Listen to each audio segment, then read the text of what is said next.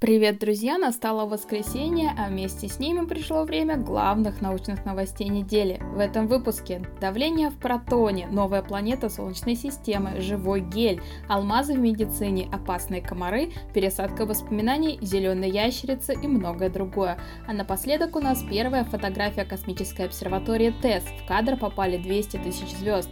Поехали! Физика. Ученые впервые измерили давление в протоне, и результат удивил всех. 100 дециллионов в паскале. Это 1 с 35 нулями. В нейтронной звезде и то давление в 10 раз меньше, чем между кварками протона. Космос. Неужели есть еще одна планета Солнечной системы? Обнаружен транснептуновый объект 2015 BP-519, чья чрезвычайно вытянутая орбита, к тому же наклоненная относительно плоскости орбит Солнечной системы на целых 54 градуса, косвенно указывает на существование гипотетической планеты X. Астрономы из Осаки обнаружили в удаленной галактике свечение ионизированного кислорода, сигнал которого был запущен 13,3 миллиарда лет назад, то есть спустя всего 500 миллионов лет после Большого взрыва. Это самый старый обнаруженный на данный момент кислород во Вселенной. Обнаружена самая голодная из сверхмассивных черных дыр. Она поглощает неделю массу трех с половиной Солнц. Ученые отмечают, что J21573602 демонстрирует и рекордную свистимость. Огромные массы падающего в нее вещества излучают в тысячи раз ярче, чем вся галактика, окружающая черную дыру. И снова изучение экстремальных уголков Земли дало надежду на обнаружение жизни на Марсе. На этот раз отличился залив Святого Освальда в Дорсете, Великобритания, который известен своими кислотными серосодержащими ручьями.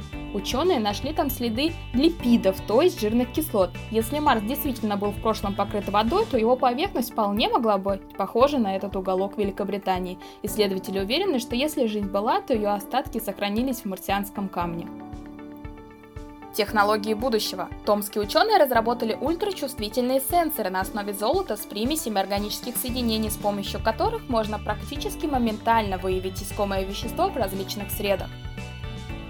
Студенты из Петербурга разрабатывают новый материал, разновидность керамики, который можно будет использовать в 3D принтере, чтобы печатать, к примеру, зубные коронки. Так, без потери прочности и качества можно будет снизить цену в три раза.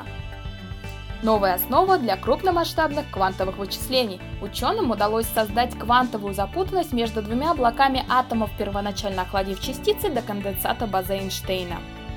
Живой гель. В Радгерском университете США создали умный гель, напечатанный на 3D принтере, который способен передвигаться самостоятельно и перемещать предметы под водой.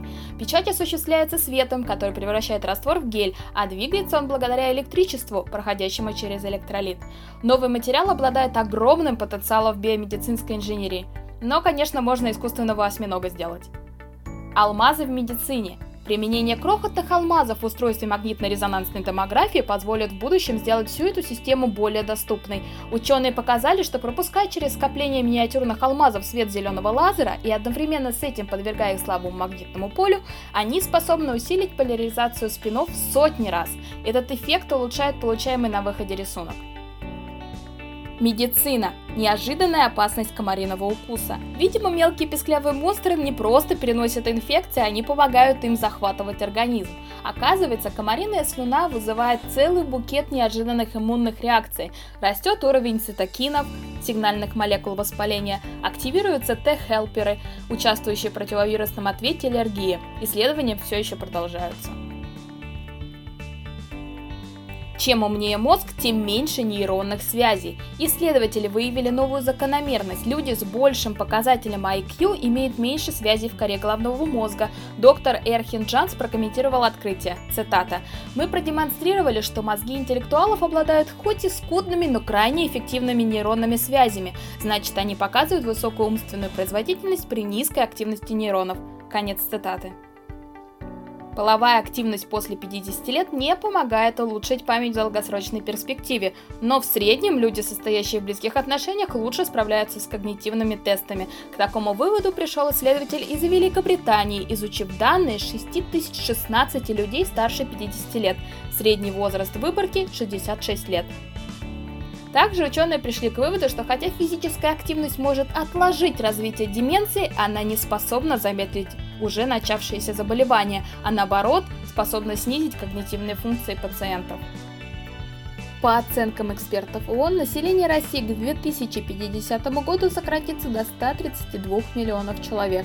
Это на 12 миллионов меньше, чем сейчас. При этом доля городского населения увеличится до 83,3%. Животные.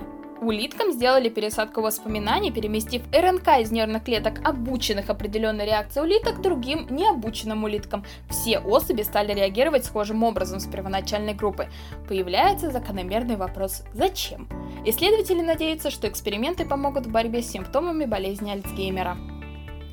Ученые составили древо эволюции ящериц и обнаружили, что зеленая кровь, а также мышцы и кости, развилось в нескольких видах отдельно друг от друга. Впрочем, зачем оно им надо, пока что непонятно. Оттенок появляется благодаря желчному пигменту биливердину. Концентрация схожих веществ может вызвать у человека желтуху, так что в перспективе, изучая ящериц, могут открыть новый способ лечения заболеваний печени. Экология. В атмосфере опять начал накапливаться фреон, производство которого ограничили еще Монреальским протоколом 30 лет назад. Он был подписан с целью защитить нашу планету от опасных хлорфторуглеродов, которые вредят озоновому слою. По мнению специалистов, скорее всего, где-то снова заработало неафишируемое производство. И интересные материалы Fun Science этой недели, которые вы не должны пропустить. Удобрение из наночастиц. Ученые обнаружили, что наночастицы намного эффективнее проникают в поры листьев, доставляя необходимые вещества. Мультивселенная может кишеть жизнью. Международная группа исследователей изучила концентрацию темной материи и пришла к выводу, что мультивселенная вполне может быть намного более гостеприимной, чем мы думали. Фермеры, туристы и скот, скорее всего, скоро сотрут с лица земли последних охотников-собирателей. На востоке Африки, в Танзании, обитает немногочисленный народ Хадза. Это племя кочевых охотников-собирателей, возможно, одно из последних на планете. Они живут так, как жили наши древние предки, и тем самым представляют огромный интерес для антропологии, но вскоре они могут исчезнуть с лица Земли. А напоследок у нас первая фотография космической обсерватории ТЭС, запущенная не так давно. На этом снимке 200 тысяч звезд. Это тестовая фотография одной из четырех камер космической обсерватории Transiting Exoplanet Survey Satellite TESS. По задумке, когда будут запущены все камеры, аппарат сможет снять в 400 раз большую площадь, чем на этом кадре. Высокая эллиптическая орбита вокруг Земли позволит максимизировать наблюдаемую часть неба. В центре созвездия Центавра. В правом верхнем углу можно различить край туманности угольный мешок. Яркая звезда слева внизу – это Хадар или Бета Центавра. Ну а чтобы это увидеть, придется прочитать статью. На этом все. Спасибо за внимание. До следующей недели.